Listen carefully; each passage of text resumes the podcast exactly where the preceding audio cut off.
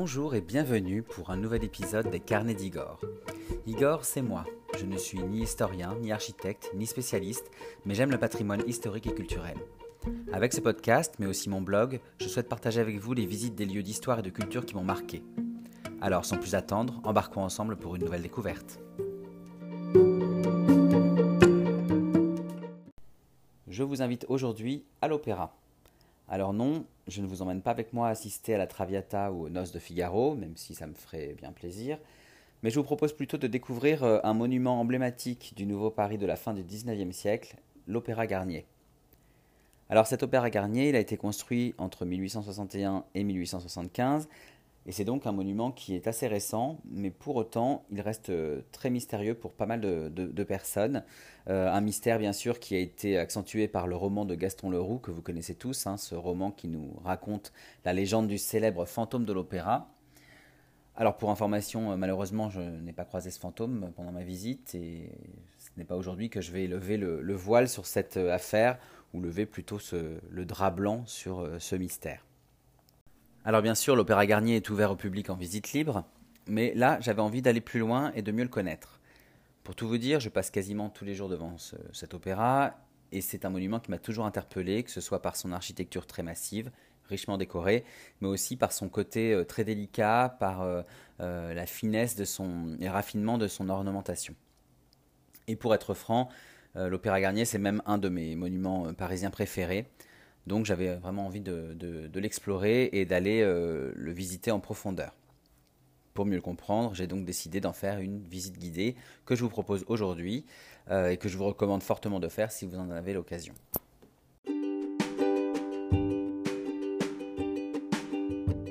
Mais avant toute chose, comme j'ai l'habitude de le faire, laissez-moi vous parler un peu d'histoire l'histoire de l'opéra, l'histoire de ce monument qui commence au Second Empire, sous le règne de Napoléon III, et qui finit sous la Troisième République, puisqu'il sera inauguré par le président Paul MacMahon. L'Opéra Garnier trouve ses origines dans la première moitié du Second Empire. C'est en effet sous l'impulsion de l'empereur Napoléon III, qui règne alors, que va germer l'idée de construire un nouvel opéra à Paris. À ce propos, j'aimerais faire un petit point d'histoire pour vous rappeler brièvement ce qu'est le Second Empire. Alors après le premier empire de Napoléon, la Restauration et la monarchie de Juillet vont rétablir un régime monarchique en France de 1814 à 1848.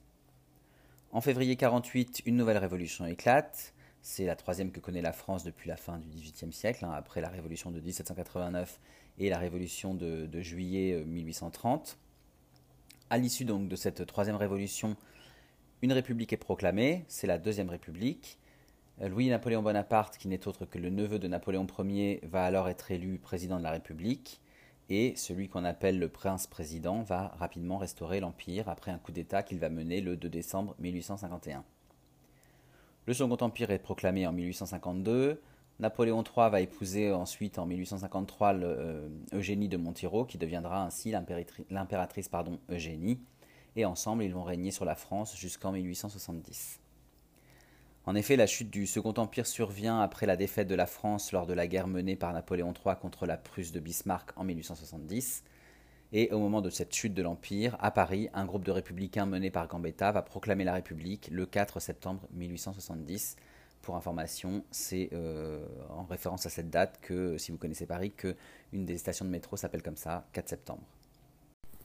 Revenons à notre opéra. Nous sommes au milieu du Second Empire et plus précisément le 14 janvier 1858. Napoléon III et Eugénie se rendent à l'Opéra de Paris, qui se situe à cette époque rue Le Pelletier, près de l'hôtel Drouot, donc dans l'actuel 9e arrondissement de Paris. Et alors qu'ils se garent à l'extérieur, un groupe de conspirateurs italiens, mené par Felice Concini, lance trois bombes. L'une de ces trois bombes arrive sous le, carrosse impérial. Heureusement, par miracle, le couple en sort indemne, euh, mais cet événement va évidemment les bouleverser vous comprendrez bien, surtout que ce n'est pas le premier du genre. En fait, il faut savoir que dans ces dernières années, il y a eu plusieurs attaques menées contre des politiques ou des aristocrates aux abords de théâtre ou même aux abords de, l'opéra. Et tout ça nous amène à, mieux comprendre pourquoi Napoléon III va décider à ce moment-là la construction d'un nouvel opéra plus sécurisé à Paris. Alors là aussi, cette histoire m'amène à un petit point historique pour que vous compreniez pourquoi des conspirateurs italiens ont mené une attaque contre le couple impérial. En réalité, à l'époque, Napoléon III souhaite soutenir l'unification de l'Italie. Le pays est encore morcelé en de nombreuses provinces. Euh, en effet, l'Italie est divisée entre les États pontificaux, les royaumes des deux Siciles et de Piémont-Sardaigne, plusieurs duchés, le duché de Parme, de Modène et le grand-duché de Toscane, mais surtout l'Autriche. En effet, l'Empire autrichien est en position euh, dominante puisqu'il contrôle directement la Lombardie-Vénétie et euh, par des princes interposés, il possède Modène et la Toscane. L'idée donc pour Napoléon III, c'est d'affaiblir la puissance de l'Empire autrichien, mais aussi de montrer la sienne en s'imposant comme l'unificateur d'un grand pays catholique. L'Italie est effectivement le pays du pape lui-même, et Napoléon III, qui est un fervent catholique et qui a vécu à Rome, souhaite soutenir l'indépendance papale. C'est donc suite à l'attentat de la rue Le Pelletier que Napoléon III va se décider à intervenir militairement en Italie dès 1859. Je vais vous épargner les détails de, cette guerre, de cette bataille, mais la France gagne et la paix de Villafranca est signée. En remerciement, elle va recevoir la Savoie et le comté de Nice, que euh, vous connaissez et qui sont toujours français jusqu'à aujourd'hui.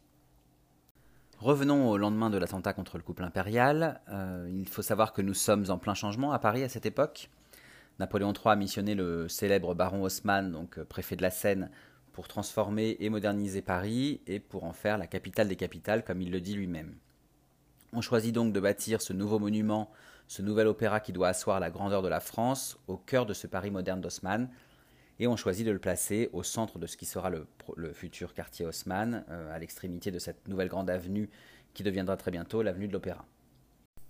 Un concours est alors organisé et 171 projets sont présentés. Parmi les candidats, on trouve Viollet-le-Duc, vous savez, l'architecte fétiche de génie qui a rénové notamment la cathédrale Notre-Dame. Et finalement, c'est un jeune architecte qui sera choisi le 30 mai 1861, Jean-Louis-Charles Garnier, plus connu sous le simple nom de Charles Garnier, et la première pierre sera posée le 21 juillet 1862. Alors bien sûr, tout n'est pas simple pour préparer le terrain. Euh, en effet, sous l'endroit euh, choisi pour bâtir l'opéra, vous avez une nappe phréatique, une nappe phréatique qui est alimentée par un bras de la Seine et qui risque de provoquer des inondations euh, régulières dans le, dans le monument. Alors pour remédier à ça et pour pouvoir construire les fondations de, l'opéra, Charles Garnier va installer un système puissant de pompes, des pompes qui vont assainir les, sols et extraire des litres d'eau. Ensuite, il va construire son bâtiment autour et au-dessus de cette eau pour laisser place à un lac artificiel sous l'opéra, qui se situe à une dizaine de mètres sous la Seine et qui va jouer un rôle de lest euh, pour équilibrer les forces physiques qui pèsent sur ce monument très haut et très lourd. Il va aussi servir ce lac de réservoir en cas d'incendie, bien sûr, puisque ce qu'il faut savoir, c'est que euh, beaucoup de, des opéras ou théâtres qui ont été détruits dans cette période-là, c'était souvent à cause d'incendies. Donc euh, c'était une problématique à laquelle on voulait répondre forcément avec ce nouveau, monument. Juste un petit point anecdote autour de ce lac artificiel, euh, même plusieurs euh, petits points anecdotes. Tout d'abord, euh, je ne sais pas si vous vous imaginez ce que, peut représenter la quantité d'eau pompée lors de la construction de l'opéra, mais on dit qu'elle remplirait un volume dont la surface au sol serait équivalent à la cour carrée du Louvre. Hein, si vous connaissez le, Louvre, c'est assez important. Et dont la hauteur serait celle des tours de Notre-Dame, donc une hauteur aussi là très impressionnante. Donc ça, c'est pour vous donner l'idée de ce que Charles Garnier a, dû euh, euh, gérer au moment où il a voulu faire les fondations de son, opéra. Deuxième petite anecdote autour de ce lac. Euh, on connaît beaucoup ce lac par rapport au roman de Gaston Leroux, donc Le fantôme de l'opéra. Et on dit que le fantôme se rend dans son appartement en voguant avec sa barque sur le lac pour rejoindre ses appartements souterrains cachés. Alors en réalité, euh, désolé de vous décevoir, il n'y a pas de pièces souterraines cachées, donc pas d'appartement non plus. Donc en fait, euh, c'est sûrement improbable que le fantôme, s'il existe, se soit euh, caché dans, se soit enfui via ce lac dans son appartement. Et enfin, dernière petite anecdote qui est plutôt touchante, celle-ci. je vous disais que le lac servait de réservoir en cas d'incendie. Eh bien, il se trouve que aujourd'hui, dans ce lac, on trouve des poissons. Alors vous allez me demander quel est le lien. Eh bien en fait, euh, il se trouve qu'il est de tradition qu'à la mort de chaque pompier de Paris, un poisson soit introduit dans, ce lac à sa mémoire. Donc c'est en ça qu'on trouve aujourd'hui des, milliers de poissons euh, dans, le, dans le lac. Mais revenons à la construction de l'opéra. Donc avec son projet, Charles Garnier souhaite proposer un monument avant tout harmonieux, à l'image des opéras qui vont se jouer dedans. Pour lui, il s'agit de, jouer vraiment un rôle de chef d'orchestre, hein, sans faire de mauvais jeu de mots par rapport au fait qu'on est dans l'opéra, mais c'est vraiment cette idée de, de pouvoir que l'architecte doit gérer et diriger entièrement un même projet dans lequel sont englobés tous les savoir-faire, tous les arts, toutes les techniques qui vont participer à l'élaboration de, cet opéra. Donc Garnier va ainsi suivre et orienter tous les corps de métier, que ce soit les peintres, les sculpteurs, les doreurs, les maçons, les tailleurs de pierre, etc., pour que l'œuvre finale, qui est en fait son, œuvre à lui, soit la plus parfaite possible. Avec son opéra, l'objectif de Charles Garnier, c'est de faire un lieu qui plonge totalement le spectateur dans un rêve le temps d'une soirée. En fait, il cherche à créer un, espace qui va isoler les spectateurs du monde extérieur, un espace de magie. Et cette magie, veut la créer euh, à travers le jeu des matériaux, des couleurs, des volumes, des miroirs ou des peintures ou encore des dorures. Euh, pour lui, ce, bâtiment qu'il est en train de créer doit être un théâtre entièrement. C'est-à-dire que le spectacle doit être autant dans la salle que dans les autres parties du monument. Et ainsi, de l'accueil au grand escalier en passant par le foyer, la décoration exubérante qu'on va y trouver doit permettre au spectateur d'être plongé dans, l'imaginaire dès son arrivée, mais aussi de, rester dans cet imaginaire pendant les entr'actes et ce jusqu'à la sortie de, l'opéra. Les invités, les spectateurs doivent aussi se sentir privilégiés et valorisés, puisque il ne faut pas oublier qu'à l'époque, on vient à l'opéra pour voir et pour être vu. Et dans ce sens, les espaces aménagés autour de la salle de spectacle ont autant, voire plus d'importance que la salle elle-même. Mais au-delà de la beauté extravagante des lieux, il faut s'attarder sur les techniques utilisées par Charles Garnier. En effet, pour la construction de son opéra, il va employer des techniques innovantes et parmi les plus modernes de l'époque. Il va notamment profiter du développement de la métallurgie et la structure du futur opéra est donc réalisée en fer pour plus de solidité d'une part, mais aussi parce que ce métal offre plus de souplesse dans la construction. La salle de spectacle elle-même est entièrement faite de métal, ce qui ne se voit pas, hein, vous me direz, et pourquoi ça ne se voit pas? C'est parce que Charles Garnier ne valorise pas du tout l'esthétique du fer. En fait, son, talent va consister à masquer l'utilisation des techniques métallurgiques à l'aide d'un habillage de bois, un habillage de pierre ou encore de dorure, de stuc, de peinture. Bref, l'opéra Garnier est le résultat d'un mélange de techniques à la fois traditionnelles, hein, comme celle du travail de la pierre, du travail du stuc notamment, ou de la dorure encore, et de technologies plutôt avancées avec l'utilisation nouvelle des métaux. Aussi, il faut savoir qu'à l'époque, la notion de confort est devenue importante. Et dans ce sens, le Palais Garnier est à la pointe de la technologie puisqu'il est équipé d'un chauffage central et de gaz pour l'éclairage jusqu'à la fin du 19e siècle où il sera ensuite équipé d'électricité. Alors là aussi, euh, pendant la visite, il faut bien observer ce qu'on a devant les yeux. Par exemple, lorsqu'on emprunte le grand escalier, quand on est en, contrebas, on remarque sur la rampe une drôle de salamandre, euh, une salamandre en métal qui est euh, placée comme ça au bout d'un tuyau de métal sculpté. Alors au départ, on se dit que cette salamandre est là pour, euh, comme élément décoratif, et en fait, elle dissimule l'arrivée de gaz qui alimentait les nombreuses lampes du palais. Et en fait, Charles Garnier, c'est ça, c'est l'expertise dans l'art de cacher le fonctionnel pour que ne ressorte que l'esthétique. Finalement, le résultat du talent d'architecte, ou même, je dirais, de metteur en scène de Charles Garnier, c'est d'avoir réussi à faire un monument à l'esthétique harmonieuse dans son éclectisme. L'Opéra Garnier, c'est un mélange d'architecture néoclassique, on le voit notamment avec les colonnes de sa façade, de baroque avec l'utilisation de la couleur, du mouvement ou des courbes. On a de très belles courbes notamment sur les rampes d'escalier ou encore des dorures. Euh, mais c'est aussi euh, un style renaissance avec l'utilisation des marbres à l'italienne par exemple.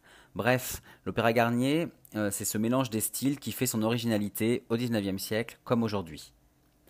Mais ce qui marque vraiment un tournant architectural, c'est aussi et surtout l'inclusion des couleurs. En fait, ces couleurs apparaissent comme un élément central de l'œuvre. Et pour rendre son opéra haut en couleur, Charles Garnier va utiliser une très grande variété de matériaux. Il y a énormément de matériaux qui sont utilisés, que ce soit euh, pierre, euh, métal, euh, bois, enfin vraiment c'est incroyable, que ce soit à l'extérieur comme à l'intérieur du bâtiment. On va trouver par exemple du marbre rouge de France, du marbre vert de Suède, du marbre jaune de Sienne, du granit des Vosges, de l'onyx d'Algérie, du jaspe du Mont Blanc, bref tout un panel de pierres euh, on va trouver aussi de la feuille d'or appliquée grâce à des techniques de dorure italienne traditionnelles. On va trouver des mosaïques, ce qui se faisait peu à l'époque d'ailleurs. On va trouver du bois ou encore du cuivre, du bronze. Bref, toutes ces matières vont contribuer à donner une palette riche et colorée qui doit évidemment charmer le spectateur dès son arrivée. Cette polychromie est d'ailleurs très remarquée le jour où la façade est inaugurée. Elle est inaugurée euh, à l'occasion de l'exposition universelle en 1867, donc c'est-à-dire bien avant euh, l'inauguration de l'opéra lui-même. D'ailleurs, petite anecdote à ce sujet, je vous disais que la façade est finalisée sous le Second Empire un peu comme, comme l'ensemble des extérieurs. mais l'inauguration de l'opéra lui-même a lieu en 1875, donc sous la Troisième République, une inauguration qui sera menée par le président MacMahon, comme je vous le disais en début de podcast. Et quand on observe l'opéra, on remarque cette dualité des régimes, justement, cette dualité des régimes politiques. Par exemple, on se rend compte que les extérieurs portent bien les marques du Second Empire. Le N de Napoléon et le E d'Eugénie trônent toujours sur la façade, donc ça vous pouvez vraiment l'observer, euh, c'est la première chose qu'on observe quand on regarde l'opéra. Qu'est-ce que veut dire ce N, qu'est-ce que veut dire ce E, donc euh, Napoléon, Eugénie. Euh, on retrouve ce N et ce E sur les sculptures aussi autour de l'opéra, notamment au niveau des entrées qui, étaient réservées à l'empereur et à l'impératrice. On retrouve également des aigles impériaux sur, certains dômes ou sur certaines sculptures également à l'extérieur. En revanche, à l'intérieur de l'opéra, on ne retrouve aucune marque impériale puisque cet intérieur a été réalisé et finalisé après la chute du Second Empire. Bref, revenons à l'inauguration de la façade en 1867. Cette façade a beaucoup impressionné euh, les contemporains, mais ils ne savent pas définir le style de ce nouveau monument. Et certains vont dire que ce monument est romantique. Alors oui, c'est vrai, mais c'est sans compter les éléments d'architecture classique que l'on peut trouver. D'autres vont dire que ce monument est, éclectique, que son style est l'éclectisme. Alors oui, évidemment, c'est une réalité, mais au final, c'est Charles Garnier lui-même qui va définir ce style, puisqu'en toute modestie, il va l'appeler le style Napoléon III. D'ailleurs, au sujet du style Napoléon III, je vous propose un petit point anecdote, de nouveau. Pourquoi parle-t-on de style Napoléon III Eh bien, en fait, il faut remonter un peu le temps, au moment de la présentation du projet au Palais des Tuileries. Nous sommes avec euh, Napoléon III. Charles Garnier lui expose son projet d'opéra quand entre l'impératrice Eugénie. Alors Eugénie, elle aimerait que Viollet-le-Duc soit désigné comme architecte du nouvel opéra, puisque Viollet-le-Duc, c'est son architecte favori. Et ça, Charles Garnier le sait très bien. Et donc, il va la jouer assez fine quand l'impératrice euh, va lui demander, en observant les plans et les dessins, Mais monsieur Garnier, quel est donc ce style? Il n'est ni grec, ni même Louis XV ou même Louis XVI. Et avec aplomb, Charles Garnier va lui répondre Madame, ces styles sont dépassés. Ici, c'est du Napoléon III. Et vous vous plaignez? On imagine bien que l'impératrice n'a plus su quoi dire et n'a plus su quoi répondre, mais en tout cas, la réponse était claire de la part de Charles Garnier. L'opéra Garnier est de style Napoléon III. Un style flamboyant, donc, un style éclectique, mélange de 18e, de baroque, de goûts antiques ou encore de renaissance, un style qui privilégie la polychromie, le faste des matériaux et le faste des ornementations. Au final, si on doit définir l'opéra Garnier en un mot, ce serait le mot lyrique. Non pas parce que c'est un opéra, hein, pas uniquement parce que c'est un opéra, mais parce que c'est comme ça que Charles Garnier le définissait lui-même, un monument lyrique qui provoque un large panel de sentiments et un large panel d'émotions. Eh bien, cet opéra lyrique de style Napoléon III, il est inauguré le 6 janvier 1875. C'est un triomphe pour le monument comme pour son architecte Charles Garnier. Voilà, nous finissons ainsi la présentation historique du Palais Garnier. Et juste avant de, pouvoir l'explorer, je vous propose une dernière anecdote sur sa construction, parce que vous savez, j'aime euh, les anecdotes et j'espère que vous aussi. Vous l'avez peut-être euh, déjà remarqué, mais il n'y a, euh, aucun arbre sur l'avenue de l'Opéra. Alors vous allez me dire quel est le rapport avec notre histoire Eh bien, en fait, c'est Charles Garnier lui-même qui a demandé à ce qu'on ne plante aucun arbre. En fait, il voulait laisser la perspective dégagée pour qu'on puisse mieux admirer son œuvre, donc mieux admirer ce nouvel opéra de Paris. Voilà, après cette longue introduction euh, historique, euh, je vous propose de nous diriger maintenant vers la visite guidée de l'opéra. Nous nous trouvons maintenant face à l'Opéra Garnier, face à cette façade dont j'ai brièvement parlé euh, tout de suite et que je vais vous présenter un peu plus en détail. cette façade qui présente une architecture donc classique et antique, mais aussi qui présente de nombreuses excentricités. En fait, la richesse décorative de la façade a pour objectif de montrer qu'en la franchissant, le spectateur va rompre avec le monde extérieur classique et rigide, il va pouvoir être introduit dans un monde extraordinaire, un monde dans lequel il va lui-même jouer un rôle. À travers les différentes statues, à travers l'or, à travers la dorure ou encore les mosaïques, le marbre et la polychromie, euh, la façade va inviter à la fête. Les deux statues dorées d'ailleurs qui encadrent le haut de la façade ajoutent à l'opulence ornementale du monument, et le célèbre dôme de cuivre vert qui surplombe euh, le bâtiment euh, va ajouter à la majesté justement de l'opéra. Ce dôme, il est surmonté d'une sculpture en bronze, une sculpture d'Apollon couronnant la poésie et la musique, réalisée par Aimé Millet.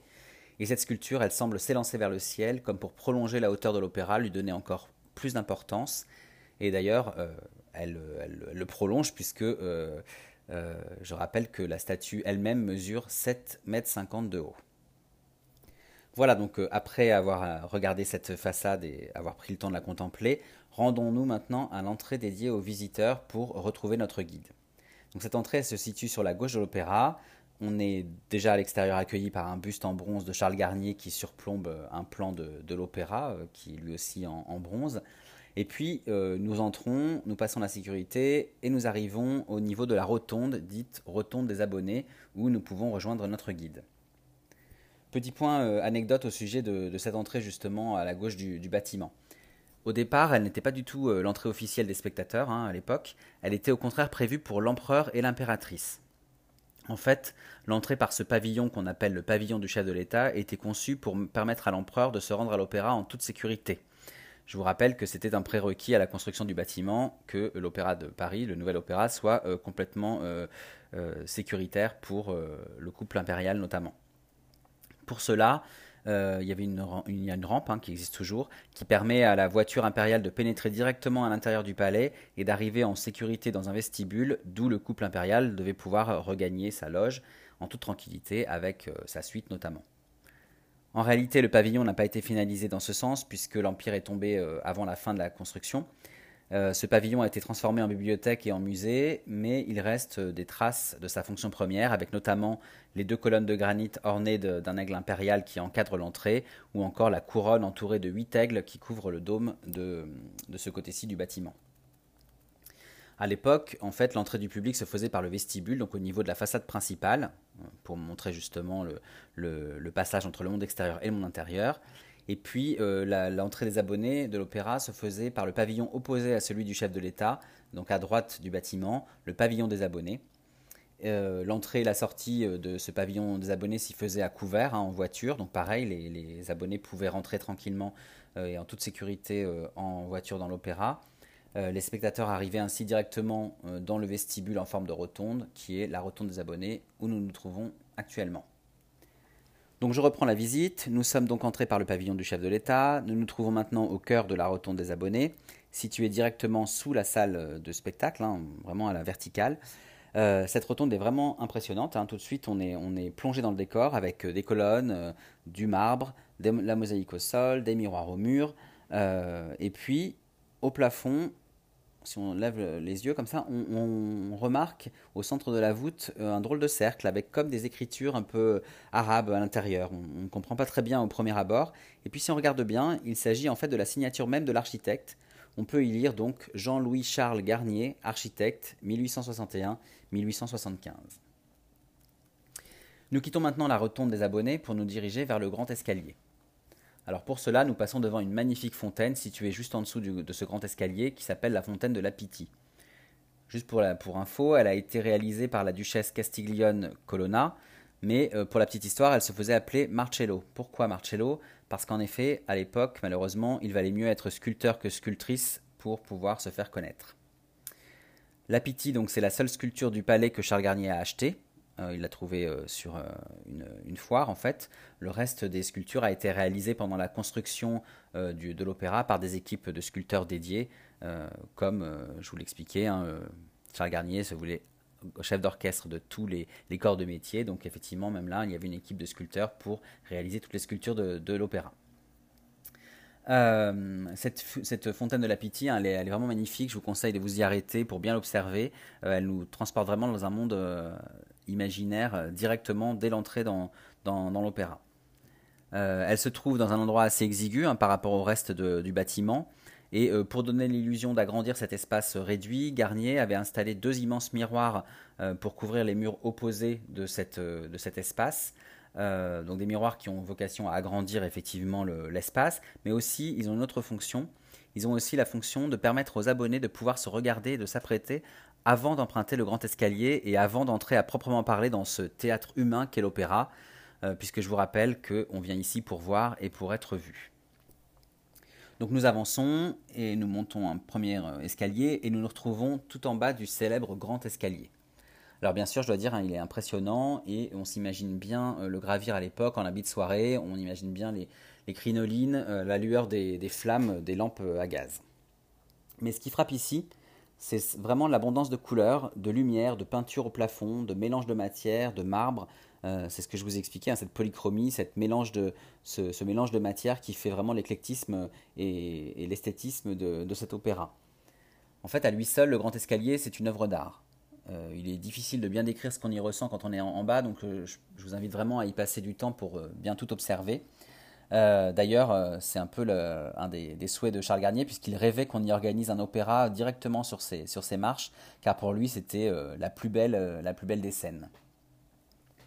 Alors le style de cet escalier, il est plutôt qualifié de classique, mais les matières, les couleurs et l'architecture qu'on y trouve hein, lui confèrent un, aspect baroque. On est alors toujours hein, sur ce mélange des genres qui caractérise l'opéra, donc ce baroque, ce classique, ce mélange des pierres, etc. Aux étages, sur les côtés et face à ce véritable théâtre escalier, hein, on aperçoit des balcons. En fait, ces balcons, ils permettent aux spectateurs d'observer l'arrivée des nouveaux venus, des, nouveaux spectateurs. Et euh, ces balcons, donc en marbre précieux aux multiples couleurs, vont ajouter une nouvelle touche théâtrale à ce décor euh, déjà spectaculaire qui est euh, cet espace autour du grand escalier. Donc nous sommes en, bas de, l'escalier et on observe deux sculptures euh, imposantes en bronze qui servent à porter euh, les lampes. Hein. Et c'est en contrebas de, ces sculptures, sur la rampe en onyx de l'escalier, que l'on va retrouver les, fameuses salamandres dont je vous ai parlé tout à l'heure et qui cachaient les conduits de gaz et qui aujourd'hui servent encore puisqu'elles cachent les câbles, les câbles électriques.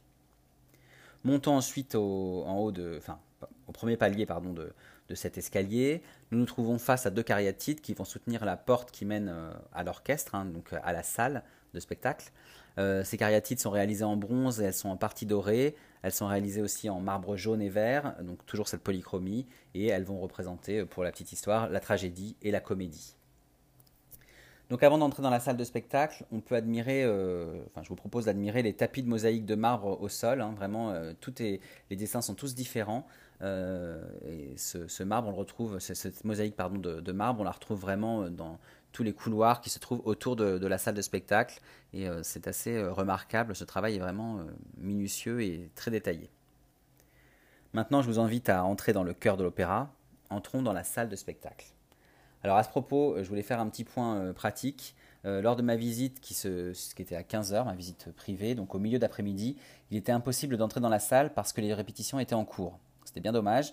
Nous n'avons pas pu apercevoir euh, la salle. Euh, enfin, si, nous avons pu le faire, mais que depuis une loge d'où il était interdit de faire des photos. Donc, euh, ce n'est pas très agréable. Je vous conseille en fait de faire la visite en matinée afin d'être plus sûr d'accéder à ce lieu incontournable quand même qui est, qui est le, centre de, de l'opéra, donc cette salle. Heureusement pour, heureusement pour moi, pardon, j'avais pu me rendre l'an dernier dans, dans, la salle, donc j'ai des souvenirs et je peux vous en parler. Découvrons donc cette salle de spectacle. Euh, comme je vous le disais, euh, elle est totalement réalisée en fer, du fer bien sûr habillé de marbre, de stuc, de bois, de velours et de dorure, euh, histoire qu'on ne, ne, se rende pas compte que la structure est totalement réalisée en métal. Alors petite précision, nous sommes ici dans une salle à la française, par opposition aux salles dites à l'italienne. En fait, dans une salle à l'italienne, les loges sont toutes semblables, alors que dans la salle à la française, chaque catégorie de place varie et possède son propre aspect, en fonction du statut de la personne qui doit l'occuper. En fait, il s'agit toujours de valoriser ici le spectacle que donnent eux-mêmes les spectateurs euh, avant même euh, le spectacle qui se trouve sur scène.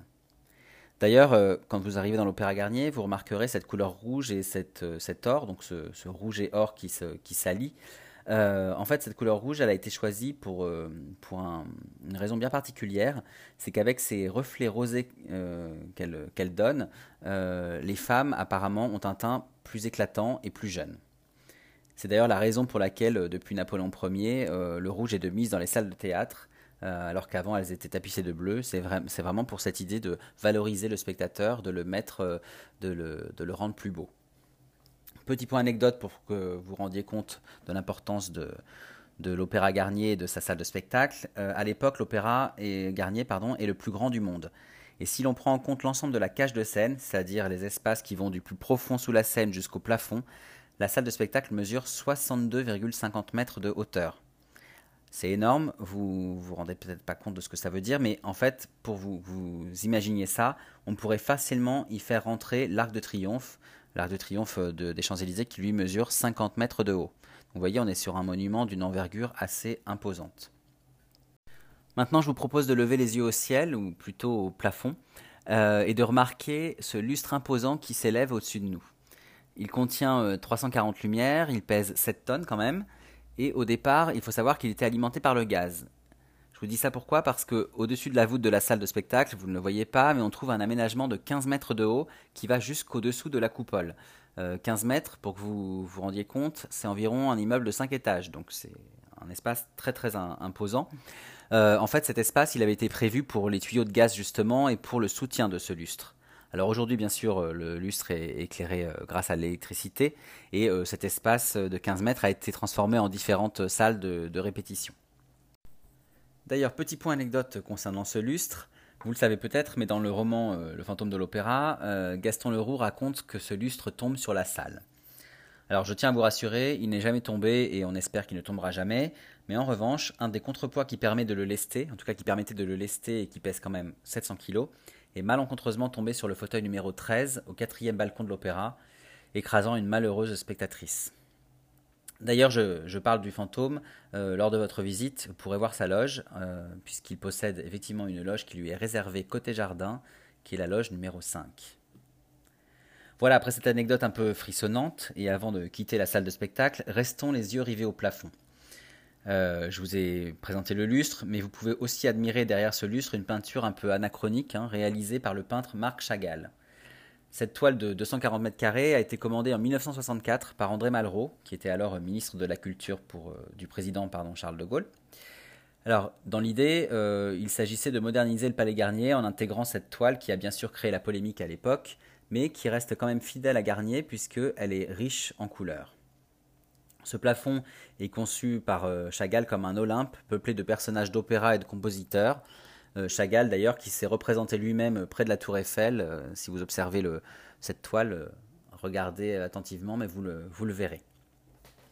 Voilà, nous quittons à présent cette grande salle de spectacle pour nous diriger vers le grand foyer. Alors nous passons par l'avant-foyer, avant, hein, qui est un large et très beau couloir dont la voûte est entièrement réalisée en mosaïque colorée et dorée. Mais c'est surtout en entrant dans le grand foyer qu'on va être ébloui. Euh, c'est une galerie euh, immense hein, de 54 mètres de long, 13 de large, 18 mètres de haut. La surface en fait a été calculée pour recevoir tous les spectateurs. Et dans cette salle, on ne peut être qu'impressionné euh, par, l'abondance de dorures, de peintures, de lumière ou encore d'objets surdimensionnés comme ces deux vases en porcelaine de Sèvres bleues qui ornent les cheminées aux extrémités de cette galerie. En fait, ici, on prend conscience que c'est là que le vrai spectacle devait se jouer. Alors je ne vais pas m'attarder sur les descriptions de toutes les peintures au plafond qui ont été réalisées euh, par le peintre Paul Baudry, mais c'est intéressant de prendre le temps de les contempler et je sais que moi le, guide pendant la visite guidée s'est assez euh, longtemps attardé sur euh, chacune d'entre elles et c'est toujours intéressant d'avoir des, histoires et les explications de, de, ces peintures. En tout cas elles sont remarquables et ce qu'il faut savoir c'est que la hauteur du plafond a été pensée par Charles Garnier pour permettre justement de mettre en valeur ces œuvres et pour qu'on soit à la bonne distance pour pouvoir les observer. Alors, puisque nous sommes les yeux rivés au plafond, euh, un petit point anecdote sur, euh, cette galerie. Euh, vous remarquerez certainement qu'aux extrémités de la galerie, au plafond, il y a deux visages qui se font face. à l'origine, ils devaient représenter ceux de Napoléon III et d'Eugénie. Mais comme je vous l'ai expliqué, la fin du Second Empire a bouleversé les plans de Charles Garnier, et en toute modestie, il va choisir finalement de les remplacer par le, le visage pardon, de sa femme et par le sien. Alors poursuivons la visite. Depuis le grand foyer, nous sortons sur la loggia. Donc la loggia, c'est cette terrasse à colonnade qui donne un point de vue unique sur la place et sur l'avenue de l'Opéra. Donc euh, vraiment, si vous pouvez y aller, allez-y. Euh, une terrasse où la polychromie est abondante, hein, comme partout dans l'opéra, mais là vraiment à partir de, enfin, on, le remarque vraiment avec ces, ces, marbres de couleurs qui sont à la fois au mur, à la fois au sol, avec le plafond qui est en pierre, en or, en fer. vraiment, vous avez ce, mélange euh, qui fait la spécificité de l'opéra qui est vraiment euh, synthétisé euh, dans cette loggia. Rentrons maintenant dans l'opéra, nous retraversons le grand foyer, nous rejetons un œil parce que c'est vraiment un lieu qui, est fascinant, et puis nous gagnons les salons de la lune et du soleil qui se trouvent aux extrémités de la galerie du grand foyer justement. Ces salons, ils devaient servir de vestibule, euh, d'un côté pour le fumoir, en lieu et place du salon du soleil, donc le soleil qui représente le feu, et de l'autre côté pour le glacier, c'est-à-dire le bar où l'on faisait les cocktails, où l'image de la lune symbolisait le rafraîchissement. Alors en réalité, ces deux espaces ont été réalisés à la hâte juste avant l'inauguration. Et du coup, ils ont été inversés. Vous avez la chaleur pour le glacier et le froid pour le fumoir. Ça fait un peu euh, tâche, mais c'était trop tard pour tout changer. En tout cas, je vous invite à y passer parce que euh, ça vaut le coup d'œil, euh, notamment pour les jeux de lumière qui sont rendus par les miroirs colorés qui vont donner une lumière dorée du côté soleil et une lumière argentée du côté lune. Voilà, nous terminons la visite de l'opéra par le pavillon du glacier. Donc comme je le précisais, euh, ce pavillon du glacier, c'est là où on servait les boissons et cocktails à l'entracte. Pour information, c'est la première fois dans l'histoire que l'ensemble des espaces annexes, donc le glacier, le grand foyer, l'avant-foyer et les autres vestibules occupent une surface supérieure à celle de la salle de spectacle et qu'ils sont aussi décorés. D'habitude, vous aviez la, salle de spectacle hein, euh, qui était euh, richement euh, décorée, et ensuite vous aviez les espaces annexes qui, qui gravitaient autour. Là, on a vraiment mis au centre le spectateur plus que le spectacle lui-même. Alors ici, le, glacier, c'est-à-dire le bar, n'a jamais été totalement terminé.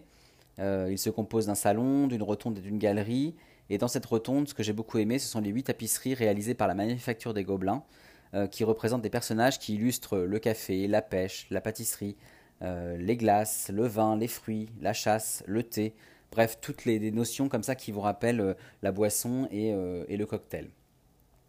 Le fond de ces tapisseries était bleu à la base, mais avec l'effet de la lumière du soleil, il s'est décoloré en vert, ce qui n'enlève pas la beauté à ces, œuvres. Hein.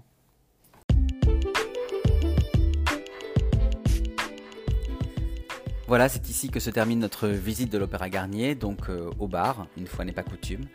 Euh, j'espère que vous aurez l'occasion de le visiter. En tout cas, euh, c'est un monument qu'on observe souvent de l'extérieur, mais qui pour moi prend toute sa valeur dans son architecture intérieure et dans son histoire. Alors pour retrouver des photos, mais aussi les détails de cette visite à travers mes articles, rendez-vous sur mon blog lescarnetsdigor.fr et puis sur ma page Facebook et sur mon compte Instagram. Hein, n'hésitez pas à me suivre. C'est important pour être tenu au courant de toutes les prochaines actualités. Je finirai cette visite sur une anecdote que j'ai beaucoup aimée. Euh, en fait, on a l'habitude de dire qu'à l'Opéra Garnier, on peut trouver des poissons au sous-sol. Ce sont des poissons dont je vous ai parlé qui sont introduits dans le lac souterrain en souvenir des pompiers de Paris euh, décédés. Des petits rats dans les étages, ce sont les danseurs et les danseuses, hein, bien sûr. Alors on les surnomme ainsi parce que ces apprentis euh, danseuses et danseurs euh, professionnels sont souvent très fins et très légers, et donc leurs pas sur le parquet des salles de répétition sont semblables à ceux de petites souris ou, euh, de petits rats. Et puis on dit qu'on trouve des abeilles sur le toit parce que c'est ici une référence aux, ruches qui sont installées au sommet du palais depuis 30 ans et qui produisent un miel unique qu'on peut acheter à l'opéra mais aussi dans certaines boutiques parisiennes.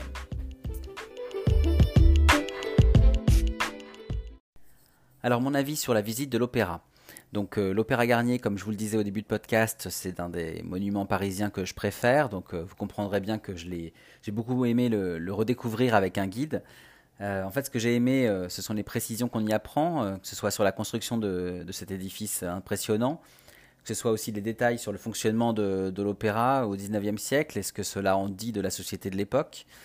Euh, le guide était très dynamique et assez drôle, donc ça a rendu la visite bien sûr euh, très agréable et plus passionnante encore. Alors bien sûr, on ne peut pas tout retenir hein, des informations qu'on nous donne sur les œuvres d'art, sur les détails de l'architecture du palais, les sculptures, etc. Mais en tout cas, sachez que les anecdotes sont au rendez-vous et ça, euh, je l'ai beaucoup aimé, vous pouvez vous en douter. la durée de la visite est d'environ 1h20, 1h30, donc ce qui est parfait hein, pour apprendre assez de choses sans que ce soit trop long et sans être noyé dans l'information. Euh, ce que je regrette euh, cependant, c'est qu'on n'ait pas pu accéder à la salle de spectacle. Je trouve qu'on aurait pu euh, nous prévenir ou, prévenir en tout cas sur, au moment de la réservation que, attention, répétition les répétitions sont peut-être en cours, donc vous risquez de ne pas pouvoir y rentrer. parce que c'est quand même le lieu où vous avez ce plafond de Chagall, etc., que vous avez vraiment envie de, de voir, et c'est un peu dommage de le regarder que par un, une loge, euh, une loge qui plus est, qui est bâchée, donc vous voyez vraiment à travers euh, une, espèce de vitre. Enfin, c'est pas toujours très agréable. Euh, de la même façon, la visite donc avait lieu à 15h, donc j'ai pas pu rester dans l'opéra après pour continuer de profiter des lieux tout seul. C'est-à-dire que je m'étais dit bon, je vais faire la visite, puis ensuite je pourrais faire des photos en baladant moi-même comme un visiteur libre. Et en fait, en venant à 15h, le problème, c'est qu'à 17h, l'opéra ferme pour pouvoir se préparer à accueillir le public euh, du spectacle du soir. Et donc, euh, ça aussi, je trouve qu'on aurait pu nous, prévenir en, avance. Et je l'ai su parce que j'ai posé la question au guide, mais c'est vrai que sinon, euh, il ne nous, l'a pas dit et c'est dommage. Voilà, pour ce qui est des informations pratiques, donc retrouvez toutes les infos sur le site de l'Opéra de Paris, évidemment. Euh, sur mon blog aussi. Euh, ce que, hum, ce que vous pouvez noter par contre, ce, que, enfin, ce, qui est important, c'est que les visites guidées sont faites par des guides indépendants de l'opéra. Donc en fait, quand vous cliquez sur les visites guidées de la billetterie du site de l'Opéra Garnier, faut pas être surpris, vous êtes redirigé vers un site partenaire qui gère ces visites guidées justement. Au début, j'ai hésité, je me suis dit est-ce que c'est une arnaque, est-ce que c'est une, euh, on m'a, on m'a redirigé vers une page qu'il ne fallait pas? En fait, non, c'est, vraiment cette, cette page-là, donc sachez-le. Donc, euh, donc voilà pour les informations pratiques. Donc, euh, comme je disais, sur le site de l'Opéra, vous avez tout.